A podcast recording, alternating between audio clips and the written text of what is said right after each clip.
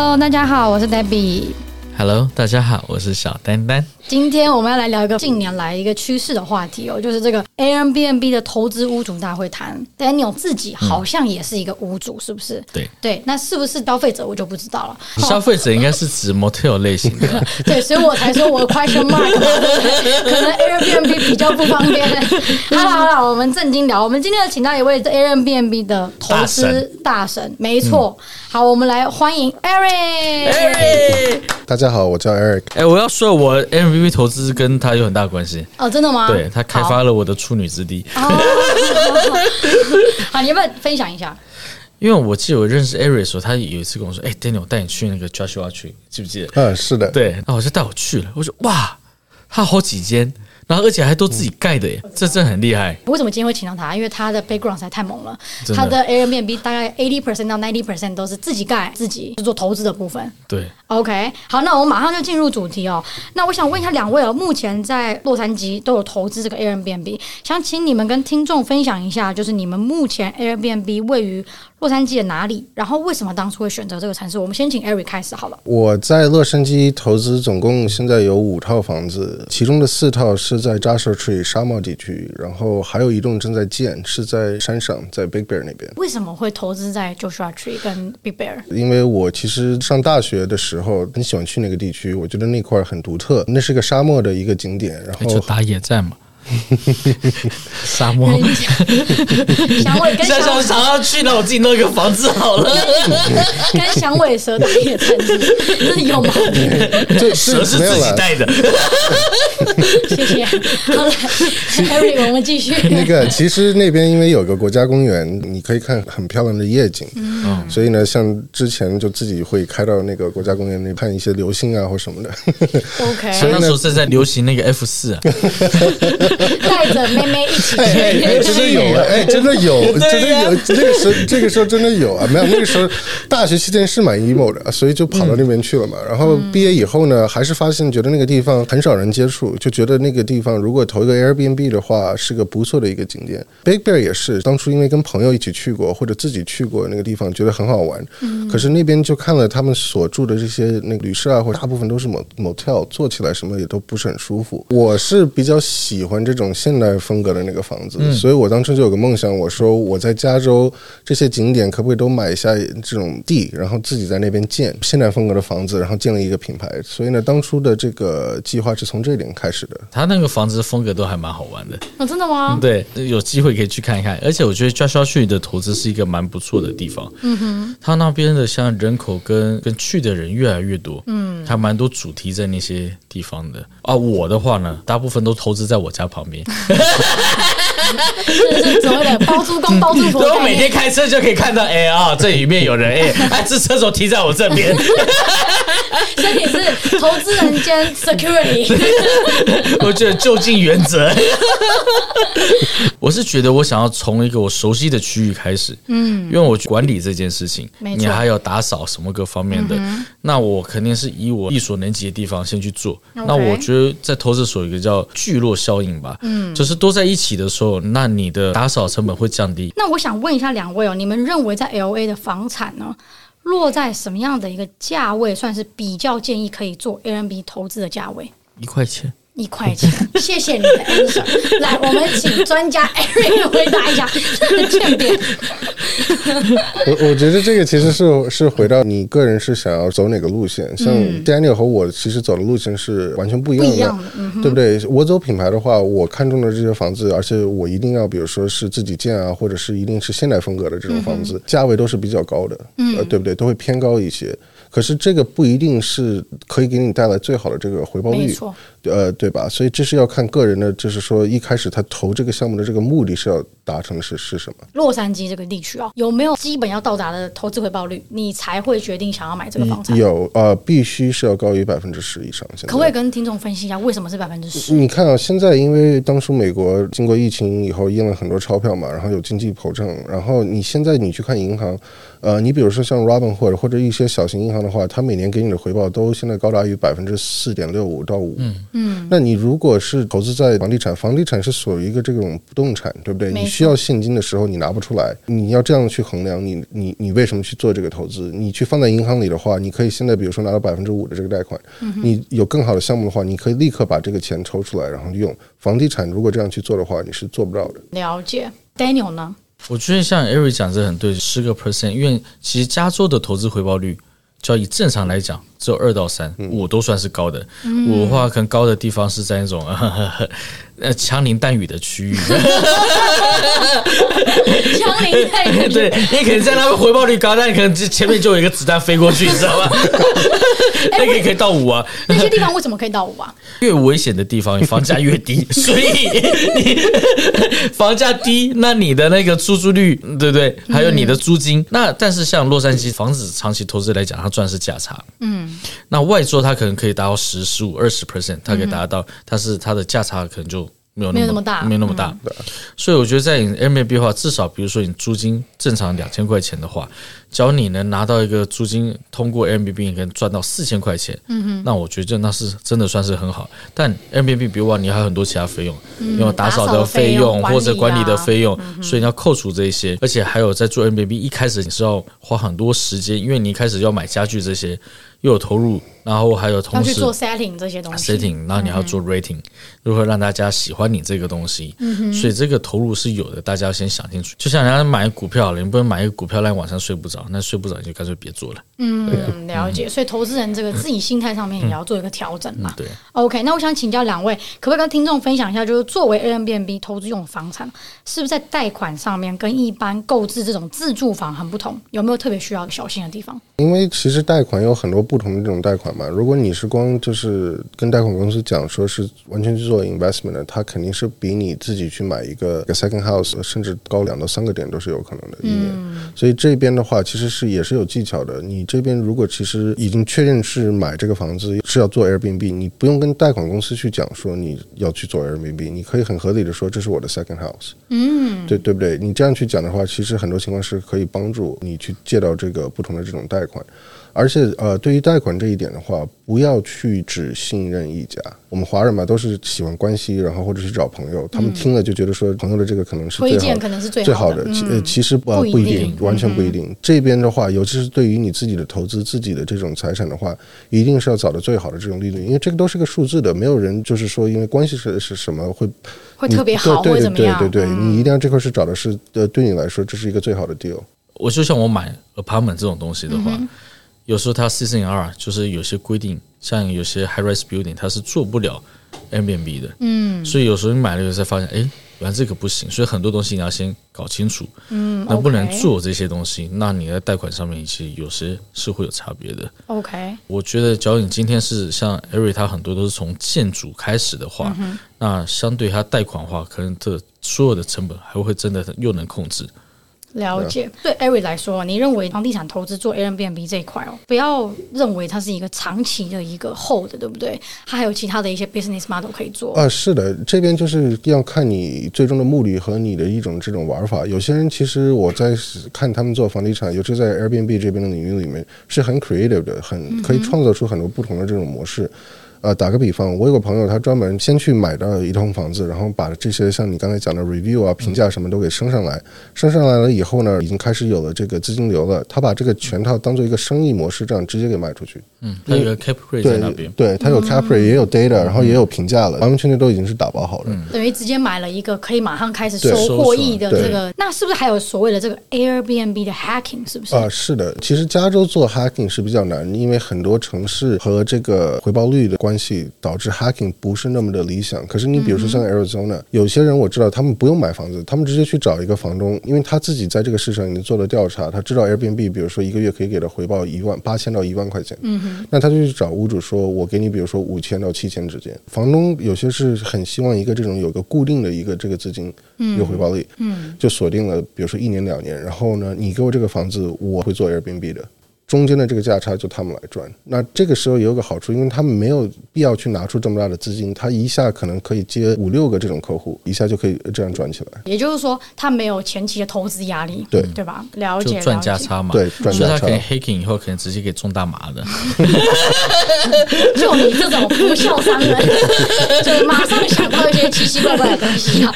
好，我们再来问啊，在洛杉矶投资这个 Airbnb，你们在购置之前会首要考虑的条件有哪些？我们先请 Eric 回答好吗。呃，我觉得最重要的一点就是地点吧，因因为其实很多投资房地产都会强调 location，location，location 嘛。嗯。然后就是说，不但就是从自己喜欢那个点，你要想说，就是因为 Air Airbnb 都是给很多这种客人去，他们为什么也会喜欢去那个点？嗯。那个点到底是独特在哪里？没错。那 Joshua Tree 当时我觉得是一个很多人都没有发现的一个点，因为我个人从大学就很爱去那个点。我如果先投了这个的话，可以带很多我的朋友一起来或者家人的话，我觉得是个很酷的 idea。嗯，OK。这投了以后，后面越来越多。对啊，正好他后面那边超多奇奇怪怪的那个 Airbnb 出来，什么有像像说太空说的，啊 对啊，对吧？对啊，了解，所以眼光非常独到。嗯，很多人会先考虑说，你到底投资这个的目的是什么，对不对？对，是的，呃，这个目的是什么是很重要的。你是想这种扩大最大的回报，还是因为就像我我当初讲的，你是想自己过去去玩，或者你是想建立这种品牌？呃，在投资之前，这些点都要想得非常清楚。了解。那 Daniel 呢？怎么看？嗯，第一个，我觉得 Eric 他当初建立的时候，他一直有提到他想建一个像旅游的品牌。我其实，在做的时候，我比较针对是以生意为基础。嗯哼。比如说，我想想要去的各几个点，可能是很多做生意的人可能要去的地方。嗯哼。因为在洛杉矶，你没有车的话，嗯，很难去很多地方。没错。说找这几地方是一旦你走路就可以去买吃的、买东西。能到达的地方，方便为主，方便或者是离机场比较近这样子，嗯、对对对。那我想问一下两位投资人，你们对于在投资 Airbnb，你们认为这个资金流的部分是不是一个非常重要的首要考量条件之一？非常重要。其实因为很多人他们都会就是想的是最好的这种方向，我觉得尤其是对这种贷款的人士来看的话，一定是要以最坏的方式，因为 Airbnb 这个投资它不是一个固定的一种资金流，它是随着季节性的，而且你像之前的疫情发生，这种大事情发生都有可能改变。如果这是你的第一套，然后说你的资金不是那么充足，你一定要想到，就是说，如果我这个 Airbnb 这一个月都不挣到钱，我是不是能还到 mortgage？嗯，如果这块给你自己产生很大的压力的话，那在投资之前一定要考虑好这些问题。你刚刚特别有提到，就是 Airbnb 它其实有淡旺季。什么样的情况叫淡旺季？你们是怎么样去评断？有没有特别的月份，就是特别淡季？比如说像在沙漠，因为沙漠肯定是很热的嘛，尤其是在暑假的时候，嗯，不但就是在外面玩不了，你去公园白天的时候没有办法玩，嗯、所以差不多是在七月份、八月份的时候，那是很淡最淡季的淡季。可是，在冬天的时候，呃，你比如说像在十一月、十二月份的时候，那个正好是天黑的又早，所以很多人喜欢去沙漠去看那个星星，星星对。嗯而那个时候呢，假期又比较多，Thanksgiving 啊，或者是 Christmas，呃，很多家人都会来，所以那个时候总会是住满，而且价格都是像这种淡季的，是两三倍都是有可能的。以 Eric 的角度来看，因为你投资的地方都是属于旅游区比较兴盛的地方，所以它的这个淡旺季主要就是看这一个城市它的淡旺季的时间。那 Daniel，你的投资的地点是比较偏市区的部分，嗯，有没有淡旺季之分？有。那尤其就像过年的时候，比如说我很多的客人都是从国外过来的话，凡是一月份的时候人就会很少，过完年那人才会来的人会比较多一些。所以还是跟城市有非常大的关系，有这个淡旺季的部分。那依据你们的经验，你们认为这个投资 Airbnb 的杠杆比例大概是什么样的一个配置呢？房地产占我的投资应该是百分之五十，但是我这五十里面不是全部都是 Airbnb，可能有包括商业地产，包括其他的东西，嗯、所以但是我的呃 real estate 的投资比例是还比较高一些。了解，对啊。那 Eric 呢？其实我跟你现在的比例也差不多了。我之前二零一三年开始投资的时候，房地产占了我整个 portfolio 的百分之九十。嗯，可是这个其实也是有很大风险的。Airbnb 当初在那个百分之九十里占了百分之六十到七十之间吧，后来。也是因为这个经济的这种变化，也降低了，现在差不多到百分之五十、四十，就是现在目前的状况。因为我觉得在现在的经济状况，现金流也很重要。嗯，所以不管是地产啊或者股票这些投资。当你有需要钱的时候，哪一个是让你最容易拿到 cash，现在蛮重要。就讲到这个部分，刚刚有特别提到经济的一些不稳定啊，一些状况。当时疫情的时候，Eric 你是怎么度过这种？哦，他生意超好的，真的。越是疫情的时候，生意才好，因为很多人会去那些地方待着，长期待着。我疫情发生的第一周的时候，我当初真的快吓死了，因为当时我就是必须要把全部的 Airbnb 那四套房子全部归为零嘛。然后我那个时候没有去做一个这个反向的贷款，因为利率什么都还没有就是出来。我当时很紧张，我其实是运气比较好的。后来我很多之前住过的房客，还有就是我那个 property management 找了一些房客，直接都跟我来讲说，他们可不可以做长租，做一个月、两个月这样，直接就这样包下来。所以呢，疫情反而那段期间就是不能出去旅游的时候，全部都租掉了。然后疫情结束的时候，就开始大家可以出去的时候，因为我我那个 Airbnb 那个地其实很大，它是在十个 acre 上的嘛，每一套房子有两点五个 acre，正好就是人。当初还不是愿意很多跟很多人交流，所以很多人都跑过去，也就是为什么那个时候沙漠变得这么流行。嗯，social distance 那时候还是很 serious 的时候，而且很多人待在家待烦了，对，所以他不如在另外一个地方待着。对，其实全部来做的都是 downtown LA 的那些员工，因为当初大家都可以 work from home 嘛，对，然后他们也不想让人那么拥挤的地方，所以呢，就直接就跑到沙漠那边来。那你们身边有没有朋友他们在做 Airbnb 的时候，因为碰到疫情，整个就不行了？有。也有也有，所以真的两位算运气很不错。对啊，虽然这是我很大的投资的一部分，可是我还有其他的很多投资都是给我带来足够的现金流。就算这个东西不赚钱，就是归为零的话，我还是有那个能力能还这个贷款。所以这是刚刚有没有提到，就是非常重要的考量点，就是这个现金流是的，是非常重要的。所以听众如果真的有想要做这个投资的部分，现金流是真的要考虑进去的东西哦。那我想问一下两位哦，你们认为 LA 的哪个城市呢？是目前你们看是作为这个 Airbnb 投资非常有潜力的地方，然后为什么？我们先请 Daniel 来回答好了。因为我走的方向比较以商业，就是给上班族群的话，像机场啊、交通便利啊，在 Ontario 附近。也是我会再多考虑的考虑的地方，因为 Ontario 就是现在已经虽然有一些国际航班，但它并没有海关驻扎在那边。嗯，其实它从 LX 这边分出来的话，那它这个你认为潜力非常庞大。那如果是以 Eric 的角度来看呢？我现在看的几个点，一个是在 Temecula，因为那边有个酒庄，嗯、然后我觉得那边的那个景色什么都还不错，嗯，也还没有像那个 Joshua Tree 现在变变得那么流行。另外，我会看中的一个地方是 San Diego，因为其实 San Diego 那边又有海，然后又有 downtown。有很多可以玩的地方，可是 San Diego 有个很重要的一点，因为它的城市其实是对 Airbnb 不能算是百分之百的友善。嗯，它是现在在做一个 lottery 的这种系统，就是说它只会 issue，比如说两万个这种 license。你的房子、哦、真的吗？对，如果你的房子拿到了这个 license，你才可以做 Airbnb。然后你卖的时候呢，你可以把这个 license 一起一起卖过去。一起卖过去。那你没有这个 license，你想去新申请嗯请呢，它就靠抽签。如果今天我还没有买这个房产，我这样子不就很有风险吗？呃，是是啊，还有一点就是。就是说，跟每个做这个 Airbnb 的这个观众都要来来看这个城市的这个规定。其实，在我们在的这个加州属为是一个蓝州 （Blue State），它对 Airbnb 不是那么友好。可是，你比如说像到红州、像 Arizona 的话，它是完全是开放的。所以，投资的时候真的要搞清楚这个房产到底能不能做呃 Airbnb。对，尤其是对它的这个城市是非常重要的。还有个例子，像 Anaheim，就是在 Disney 嘛，那边是全部是禁止做 Airbnb，包括全部 OC 周边的城市都不能做。就是很多人，他们其实当初买 Anaheim 就是为了做 Airbnb，然后他的新政策一下，那些当初都是飙到几百万的，一下子就就就变成只能做长租了。对，是是是的。哦，那是打击挺大的。呃，因而且不只是就是说他现在是怎么样，是你要预测他可能五年这个政策都不会变。嗯，你像 San Diego 就是这样，他一开始其实两边一直在打，然后呢，他的那个城市都决定不了，后来就是最后决定了变成抽签。对不对？嗯、那你要没抽到的话，你的房价或你之前的这个很多的这个计划计划可能都被打掉了。是的。那我想问一下，因为我知道 Eric 又在外州做投资啊，嗯、是的。的话有没有外州特别你觉得可以考虑的地方？有，我在外州的几个点，我 Nevada 有，我在 Florida 也有。呃，我现在在外州看的比较重的是 Florida，其实 Nevada 也有一些不错的点，然后我也在看那个 Arizona。Arizona 我知道，它近期因为啊有一些政府政策关系，有非常多的新移民或者是一些科技的工程师搬到 Arizona 那边去工作。有没有哪个城市你觉得说特别有潜力？之前我看的几个城市，真的都已经到了高峰期了啊！哦、我对对，有点过了。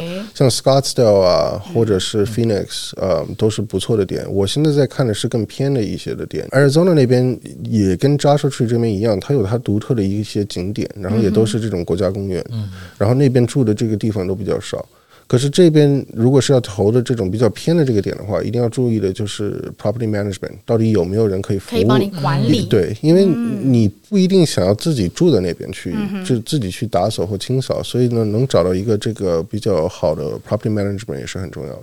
有提到、哦、这个佛罗里达的部分，你觉得非常有潜力的州，那可不可以跟听众分享一下，就哪一个城市是你目前看觉得潜力非常大的一个地方？因为佛罗里达它尤其是在 Orlando 那边，呃，或者 Miami 那边，它都是有很多旅客去。我投的就是在 Orlando 旁边，可以算是 Orlando，也可以呃不算是。它是一个很很有趣的一个这种边界的这个划分。那边呢，就是因为它有那 Disneyland，然后有 Universal，很多这些可以去玩的这个点，对，所以在那边是是现在我觉得还是有比较有机会的。好，那我想问一下两位，我其实挺好奇，你们两位一开始是为什么决定要投资 Airbnb？我们先请 Eric 来回答好了。呃，我决定的其实因为这是在房地产里面也算一种分散风险的一种方法，因为我之前的那个投资的 portfolio 在房地产里面全部都是长租。嗯，或或者另外一点，你可以做 flipping，可是那个就不能算是一种 passive，是比较累的，你必须 actively 这种 monitor 的，嗯，一种投资嘛。那当初就看到 Airbnb，而且我觉得是一个很好的这种机会点，因为也比较有趣，我也可以创造自己的品牌在那个上面。嗯而且没有那么多人就去做，因为很多人都是没有把它当做一个这种生意模式，或者是建立品牌的一种机会点这样去看待，所以当初是觉得是一个很好的机会。你当时投资的时候是在一三年，是不是？呃，第一次投资的时候。我第一次投资房地产是一三年，投资 Airbnb 是一六年。当时的 Airbnb 的一个 market 状况是什么样子？就拿 Joshua Tree 比好了，我去就是 listing 上 Joshua Tree 的那个时候，差不多那边才有一百五左右 total listing，现在已经超过一千多了。OK，所以这几年 Airbnb 的市场变化非常大。对，因为因为一开始就是很赚。你想，我一七年的那个第一套房子，我一年的投资回报率是三十五到百分之四十 net。哦、对不对？那是非常高，非常高，对不对？啊，那时候房价也便宜啊。其实我当初把我的这个 plan 跟很多投资人，包括我太太去讲。他们都觉得我有点发疯了，就是因为你冒了这个险，其实所以你当时就是 you have the right 可以去挣这么多钱，因为你看到的很多点是别人当时看不到的，对不对？呃，你现在的话，包括 Joshua Tree 的话，你能挣超过百分之十，是已经是一个已经很厉害。因为对啊，因为房价也跟着一起涨嘛，从那个一六年开始。那我想问一下 Daniel，是什么样的契机让你决定投资 Airbnb？第一个，我本来我就是在经营做房地产嘛，嗯、所以很多有这方面的资讯跟优势。那第二，我觉得那算过，就是至少它的回报率是比较高的。它上面所需要用到人力啊，很多东西是我们公司本来就可以做的 cost，可以把它拿掉的。那再往下一件事情，就是因为我有很多海外的同事，嗯，我有朋友要过来，假如要来，我还要去那个 hotel 把他弄一个房间，嗯、那不如就是平常的时候呢，又能赚赚钱。然后有人来的时候又有地方可以待，嗯，了解。所以想的东西是比较广的部分。嗯、那你是大概在几年的时候进入到 Airbnb 的投资？比较晚，我在四年前。四年前，对，契机就是因为旁边这位，对对对对对，我觉得哎，真好。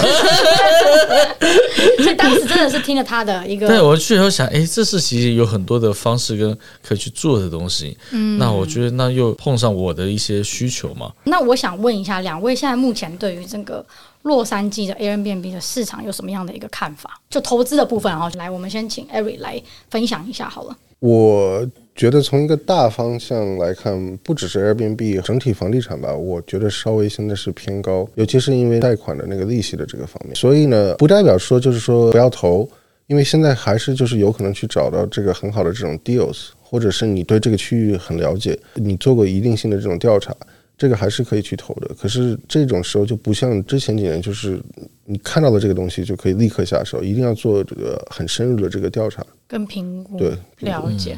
那 Daniel 呢？我倒觉得整体经济来讲，他又说 recession，所以我会比较保守，会先拿更多的现金在手上，嗯，观察。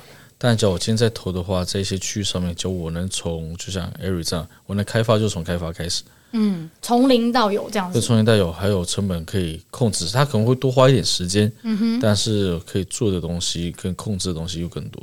好，那我们来进入最后一题的问题啊、哦。我们想问一下，如果针对新手投资 Airbnb 的听众来说，以你们的经验来看，有没有特别想要 point out 出来的一些建议给这些新手投资？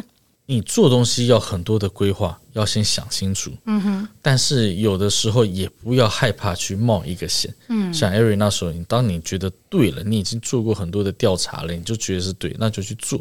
你既然要做投资，很多人是不会相信。就是你要是做这个梦，不会很多人都相信你。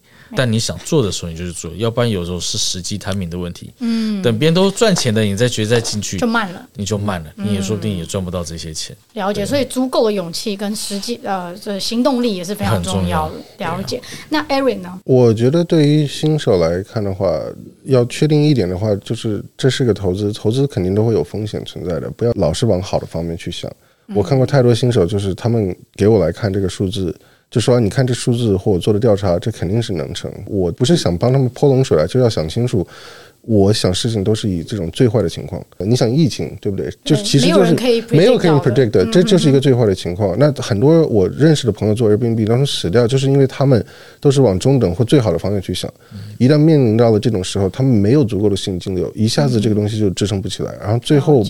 不但就是前期投入的这个资金给失去了，赚来的钱失去了，然后房子也失去了，嗯，这是你最不想看到的一个这个情况，所以永远都是要慎重，然后就是以最坏的方向去呃去考量考量，对，耐心的部分也非常重要，对不对？因为我们投资的是不动产，是的，是的。好，那我们今天非常感谢 Airbnb 大神 Eric 来参与我们的录音哦。那我们这一集呢，以这个投资的角度去讲 Airbnb 的部分，那我们下一集的美商哇哇哇会以这个代管。管理的部分 去做，去做管理，不不去做讨论，代管哦，去做讨论。好，我们今天非常感谢 Eric，然后呢，我是 Debbie，我是真的，谢谢大家，我是 Eric，谢谢，我们下期见，拜拜，拜拜。